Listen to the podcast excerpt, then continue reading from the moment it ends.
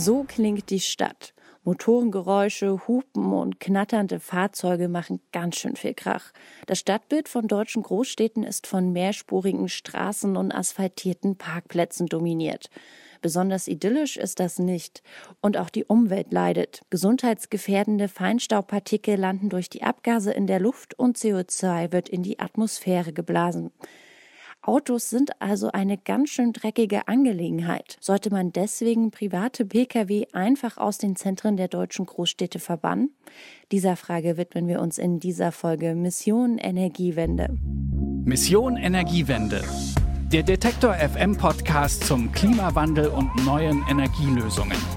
Eine Kooperation mit dem Klimaschutzunternehmen Lichtblick. Mein Name ist Sophie Rauch und wir widmen uns jetzt der Frage, ob wir Autos aus den Großstädten verbannen sollten oder nicht. Denn egal ob zur Arbeit fahren, Einkäufe erledigen oder Freundinnen besuchen, viele dieser Wege werden in Deutschland mit dem privaten Pkw zurückgelegt. Das ist zwar komfortabel und praktisch, aber auch ziemlich blöd für die Umwelt. Weniger Auto und dafür mehr Fahrrad oder Bahn fahren könnte ein wichtiges Puzzleteil im Kampf gegen den Klimawandel sein. Meine Kollegin Marita Fischer hat sich mit dem Thema auseinandergesetzt und kann erklären, was es genau mit der Forderung einer autofreien Innenstadt auf sich hat und wie sowas umgesetzt werden könnte. Davor begrüße ich Sie erstmal ganz Corona-konform am Telefon. Moin Marita. Hallo Sophie. Marita, du wohnst ja nicht wie ich in Leipzig, sondern in Berlin. Ich glaube, da knattern bestimmt noch mal ganz schön viele Autos herum. Ja, total. Den Ton vom Anfang, den habe ich zum Beispiel direkt bei mir um die Ecke aufgenommen. Straßenlärm gehört also definitiv zum Alltag hier. Aber das ist in Leipzig doch bestimmt nicht anders, oder? Ja, das stimmt. Auch hier fahren echt viele Autos durch die Stadt. Nur wenn ich bei mir vor die Haustür gehe, ist es etwas ruhiger. Gott sei Dank Nebenstraße. Ja, da bin ich auf jeden Fall neidisch, dass du es etwas ruhiger hast. So allgemein muss man aber leider sagen, dass Autos die deutschen Innenstädte dominieren und das, obwohl es nicht unbedingt nötig ist. Denn gerade in Großstädten gibt es ja oft schon eine gute Infrastruktur für öffentlichen Nahverkehr und man könnte relativ einfach auf Autos verzichten. Aber für so einen Verzicht braucht es natürlich gute Gründe. Naja, da fällt mir sofort der Klima- und Umweltschutz als ziemlich guter Grund ein. Ja, total. Der CO2-Ausstoß von Autos ist der erste wichtige Grund für eine autofreie Innenstadt. 18 Prozent der deutschen CO2-Emissionen sind nämlich dem Verkehr geschuldet. Und das ist nach der Energiewirtschaft und der Industrie der drittgrößte Faktor. Aber bei den Zahlen zählt ja auch der Flug- und der Güterverkehr mit rein, oder? Da hast du recht, die Zahlen sind für den Verkehr insgesamt. Tatsächlich fallen aber 96 Prozent der Verkehrsemissionen im Straßenverkehr an. Aber auch da gehört Lieferverkehr natürlich dazu. Trotzdem ist der Verkehr ein Sektor mit besonders hohem CO2-Einsparpotenzial. Ich kann mir vorstellen, weil es auch einfach leichter ist, das Auto einfach mal stehen zu lassen, als nicht mehr zu heizen. Ja, genau. In privaten Haushalten entstehen 26 Prozent des CO2-Ausstoßes durch den Verkehr. Nur das Wohnen verursacht mehr, nämlich 35 Prozent. Aber Wohnen, so wie du gesagt hast, also heizen, kochen, waschen und so weiter, das muss man halt irgendwie machen. Das Auto hingegen könnte man einfach gegen ein Fahrrad oder die Tram eintauschen und so würde sich echt einiges an CO2 einsparen lassen. Marita, wie viel denn genau? Hast du da ein paar Zahlen, damit wir uns das besser jetzt vorstellen können? Klar. Also, wenn man 1000 Kilometer weniger mit dem Auto fährt, dann spart man damit circa 100 Liter Benzin oder Diesel. Also, wenn man von einem Auto mit durchschnittlichen Verbrennwerten ausgeht. Und 100 Liter weniger Treibstoff bedeutet 0,25 Tonnen weniger CO2 in der Atmosphäre. Und wenn man bedenkt, dass eigentlich jede Person nur ein Treibhausgasbudget von zwei Tonnen pro Jahr hat, ist mit weniger Autofahren also echt viel getan. Hm, ich gebe vielleicht noch mal ein Beispiel zur Veranschaulichung der ganzen Daten. Mal angenommen, dein Weg zur Arbeit ist fünf Kilometer lang. Wenn du den mit dem Fahrrad anstatt mit dem Auto zurücklegst, dann würdest du pro Jahr circa eine Tonne CO2 einsparen. Okay, CO2 ist auf jeden Fall schon mal ein guter Grund, Autos aus den Innenstädten zu verbannen. Was sind denn noch so andere Gründe, die man damit aufführen kann? der Feinstaub, den hattest du ja eben auch schon erwähnt. Feinstaub, das sind so winzige Partikel in der Luft und diese Partikel entstehen zum Beispiel durch Ruß, Reifen oder Bremsabrieb. Und das Gefährliche ist, dass je kleiner die Partikel sind, desto tiefer können sie in die Lunge und in den Blutkreislauf eindringen. Und je nachdem, wie tief die Partikel eindringen, kann es unterschiedliche gesundheitliche Folgen haben. Von Schleimhautentzündungen oder Entzündungen in der Luftröhre und den Bronchien bis hin zu krebserregend. Feinstaub ist auf jeden Fall schlecht für die Gesundheit. Und neben dem Feinstaub gibt es dann noch den Stickstoff, der ebenfalls durch Abgase in die Luft gelangt und gesundheitsschädlich ist. Fällt dir denn neben den gesundheitlichen Aspekten noch etwas ein, das für eine autofreie Innenstadt spricht? Hm, lass mich mal kurz überlegen. Der Lärm bzw. die Idylle. Ich stelle mir das ja schon echt cool vor, wenn statt lauten und gefährlichen Straßen mehr Grünflächen und Fahrradwege in den Innenstädten vorhanden sind. Das wäre doch irgendwie ein viel freundlicheres Stadtbild und ich kann mir vorstellen, dass sich die Lebensqualität der StädterInnen enorm verbessert. Ja, absolut. Und dann möchte ich noch die Zeit hinzufügen, die AutofahrerInnen im Stau verschwenden. Rate mal, wie viele Stunden ein autofahrender Berliner oder eine autofahrende Berlinerin im Jahr im Stau festsitzt. Du stellst Fragen, Marita. Hm, vielleicht so drei Tage? Nee, viel mehr. Es sind ganze 154 Stunden, also fast eine ganze Woche. Wow, das ist sehr viel. Und auch so viel Lebenszeit, die man einfach mit Warten verbringt. Ja, voll. Und als letztes Argument für eine autofreie Stadt ähm, möchte ich noch die Unfälle nennen. Momentan stirbt alle neun Stunden jemand im Straßenverkehr. Und klar, autofreie Innenstädte würden nicht gegen Unfälle auf der Autobahn helfen, aber es gibt natürlich auch viele Unfälle in den Städten, die definitiv weniger würden. In Berlin zum Beispiel passieren rund 120.000 Unfälle pro Jahr. Und natürlich sterben nicht immer Menschen, aber auch auf kleinere Verletzungen, Sachschäden, Schocks und Traumata könnte man ja gerne verzichten. Jetzt haben wir ja sehr viele gute Gründe gehört, Autos aus den Innenstädten zu verbannen. Aber wie genau soll das gehen? Einfach so von heute auf morgen allen AutobesitzerInnen ihre Fahrzeuge wegnehmen? Jetzt, wo ich es ausspreche, klingt das ja schon irgendwie sehr radikal. Ja, genau das habe ich mir auch gedacht. Und deswegen habe ich mit Jason Krüger von der Initiative Autofrei Berlin gesprochen. Die Initiative setzt sich, wie es der Name schon sagt, für eine autofreie Berliner Innenstadt ein. Als ich gefragt habe, ob Jason Krüger am liebsten allen BerlinerInnen die Autos wegnehmen würde, hat er Folgendes geantwortet. Wir heißen Autofrei Berlin und das ist natürlich eine Maximalforderung. Im Endeffekt geht es darum, dass wir uns für autoarme Innenstädte einsetzen. Das heißt, alle die, die auf das Auto verzichten können, sollen bitte auch auf das Auto verzichten. Dafür brauchen wir die Politik, die die Städte entsprechend umbaut, aber eben auch den Willen der Bevölkerung. Es wird immer einen Restverkehr geben, ich sage jetzt mal Gewerbeverkehr, Versorgungsverkehr, Rettungsverkehr etc.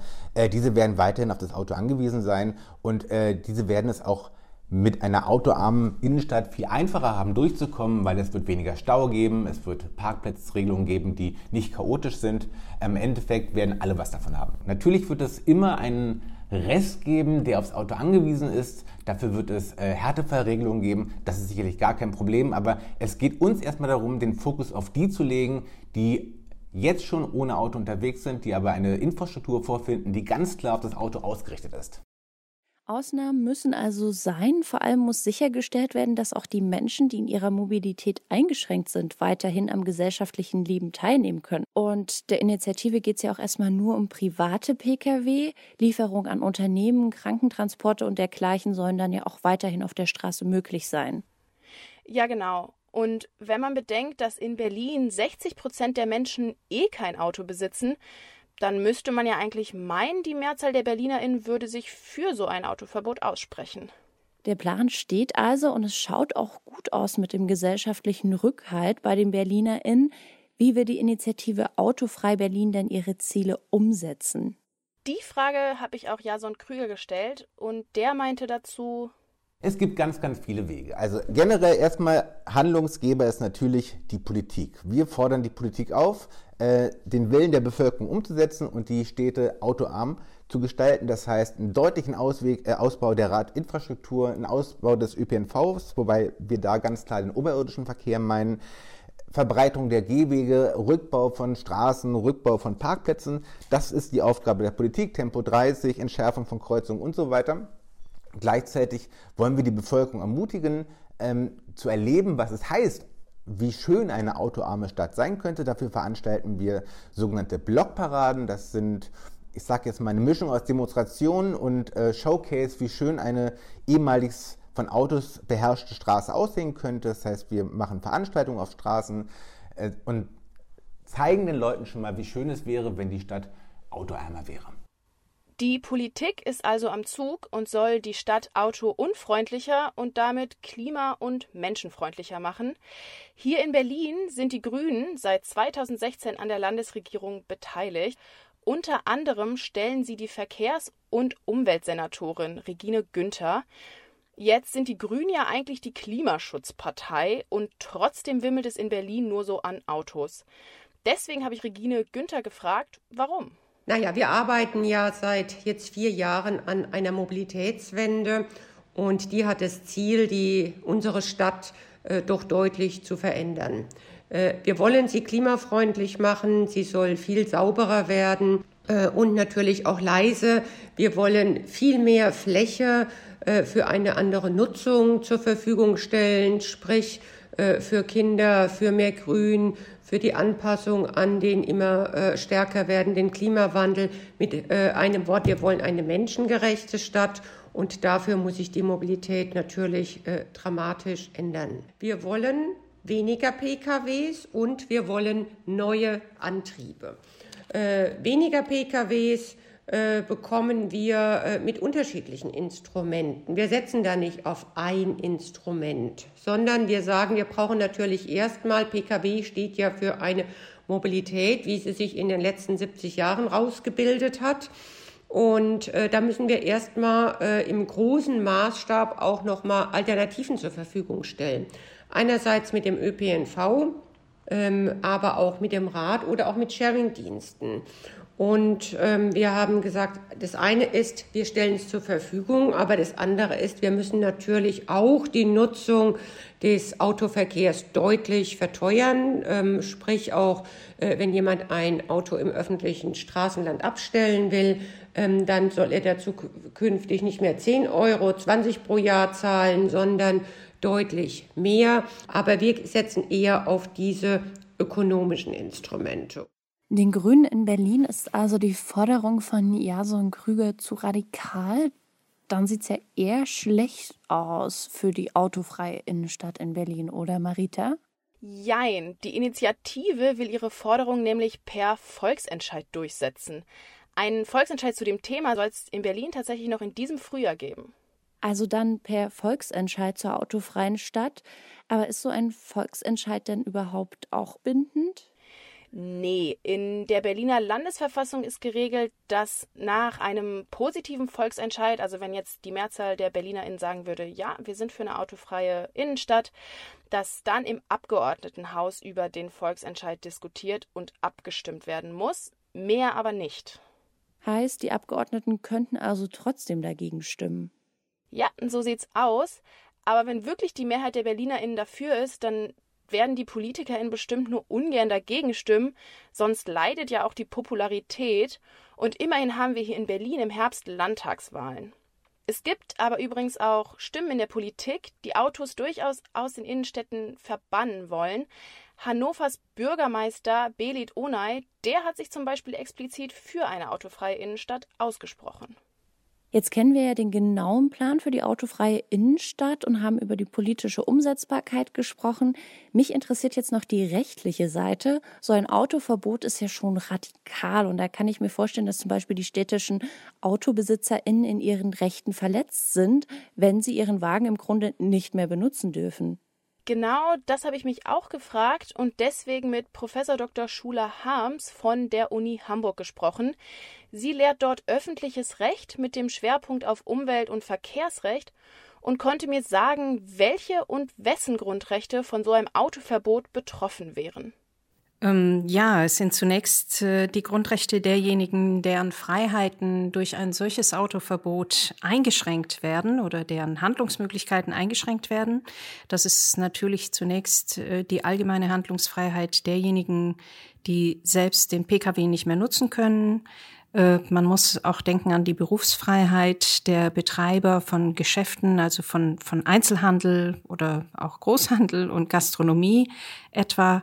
Ähm, dann, wenn dort der motorisierte Individualverkehr wesentlich ist für die Ausübung dieses äh, Gewerbes dann äh, ja und da muss man sicherlich auch ganz besonders denken an, an Betriebe, äh, für die das für die der PKW ähm, ja handlungs- oder handelsnotwendig ist. Denken Sie an Tankstellen, denken Sie an Autohandel oder auch an äh, Mietwagenfirmen. Ähm, ja, an was man noch denken kann, sind äh, Grundrechte derjenigen, äh, die den Pkw nutzen aus beruflichen Gründen. Auch dort ähm, kann man an die Berufsfreiheit ähm, denken. Das muss allerdings dann auch wirklich berufsspezifisch sein. Ein solches äh, Verbot äh, zum Beispiel, in dem LKWs auch äh, verboten werden, also Lkw-Verkehr aus der Innenstadt ganz verbannt würde. Ja, dann Schutz von Leben und Gesundheit natürlich derjenigen, die ähm, ja, äh, die krank sind, die ähm, erkranken auch in der Innenstadt. Ähm, das heißt, äh, die Frage von Krankentransporten und Rettungsdiensten stellt sich. Also das sind alles Punkte, die die Grundrechte derer betreffen, die jetzt ähm, ja durch ein solches ähm, Autoverbot eingeschränkt würden. Es wären also schon einige Rechte betroffen und eingeschränkt. Da muss man bei der Gesetzgebung dann gut darauf achten, dass alles ja verhältnismäßig bleibt. Sonst wäre das Verbot ja auch schnell dann verfassungswidrig. Ja, genau. Und Frau Schuler-Hams meinte auch, dass es wichtig ist, dass sich diese Grundrechtseinschränkungen auf ein Gesetz stützen. Es braucht also eine Gesetzesgrundlage und darf jetzt nicht einfach aufgrund einer Verordnung passieren. Rechtlich muss man also auf einiges achten, aber es ist jetzt nicht per se unmöglich oder verfassungswidrig. Genau. Klar, es braucht Härtefallregelungen, damit das Verbot nicht einige besonders hart trifft. Aber das hat die Initiative Autofrei Berlin ja auch im Blick. Ich habe Frau Schuler-Harms dann noch nach den rechtspraktischen Folgen eines Autoverbots gefragt, weil ich mir dachte, dass ein Autoverbot bestimmt viele Klagen oder Entschädigungsansprüche von AutobesitzerInnen nach sich ziehen würde. An der Stelle ähm, gibt es vielleicht Einschränkungen auch für diejenigen, die PKWs haben und in den Innenstädten wohnen oder dort ihre Geschäfte betreiben. Aber ähm, zunächst mal, wenn das gut geplant ist, äh, gibt es da keinen Entschädigungsbedarf. Aus meiner Sicht was die Autohäuser angeht, zum Beispiel, äh, brauchen die sicherlich ja bestimmte Zeit, um dann auch andere Standorte zu finden. Äh, das Gleiche wird man für die Tankstellen oder die Mietwagenfirmen sagen können. Also selbst da äh, haben wir es nicht mit einem extremen Sonderopfer zu tun, das nun entschädigungspflichtig wäre. Man kann das natürlich seitens einer Stadt vorsehen aus Akzeptanzgründen, aber verfassungsrechtlich erforderlich ist das nicht so ohne weiteres. Es muss also Schritt für Schritt passieren, damit sich die Betroffenen umstellen können. Aber sonst kann man aus rechtlicher Sicht eigentlich grünes Licht geben.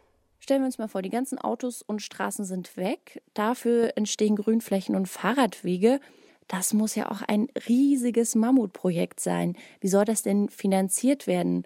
Da wird wahrscheinlich eher eine Steuer raufgehen, oder? Ja, genau das dachte ich auch erst. Aber dem ist nicht so. Jason Krüger meint nämlich, es gibt eigentlich schon genug Geld für einen solchen Umbau. Das wird momentan nur für die falschen Dinge ausgegeben. Generell geben wir momentan ganz, ganz viel Geld noch aus für ein Verkehrsmittel aus dem letzten Jahrhundert, Jahrtausend. Wir haben ähm, immer noch eine Autobahn, die in Berlin gebaut wird. Jetzt gerade wird die A100 in Berlin verlängert. Jetzt gerade wurde beschlossen, dass für hunderte Millionen Euros ein großes Autobahnkreuz in Berlin-Charlottenburg umgebaut werden soll, damit dann die Leistungsfähigkeit im Jahre 2032 noch mehr gewährleistet werden soll. Äh, dazu sagen wir Nein. Es ist Geld da, Verkehrswende kostet Geld, selbstverständlich, aber es wird momentan so viel Geld noch in den Straßenverkehr gesteckt. Ähm, wenn das in die Verkehrswende gesteckt werden würde, dann wäre das sicherlich finanzierbar. Geld gibt es also in Berlin anscheinend genug. Rechtlich lässt sich so ein Verbot auch umsetzen und auch die BerlinerInnen scheinen größtenteils gegen Autos in der Innenstadt zu sein.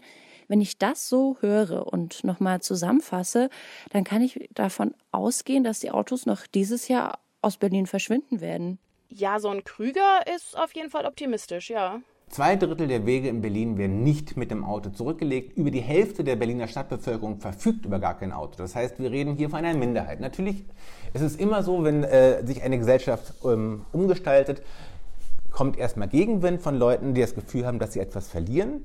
Wir können nur sagen, es wird schöner in Berlin, es wird lebenswerter in Berlin, es wird mehr Platz geben, es wird weniger Verkehrstote, bis gar keine Verkehrstote mehr geben, die Luft wird besser, wir haben eine Klimakrise.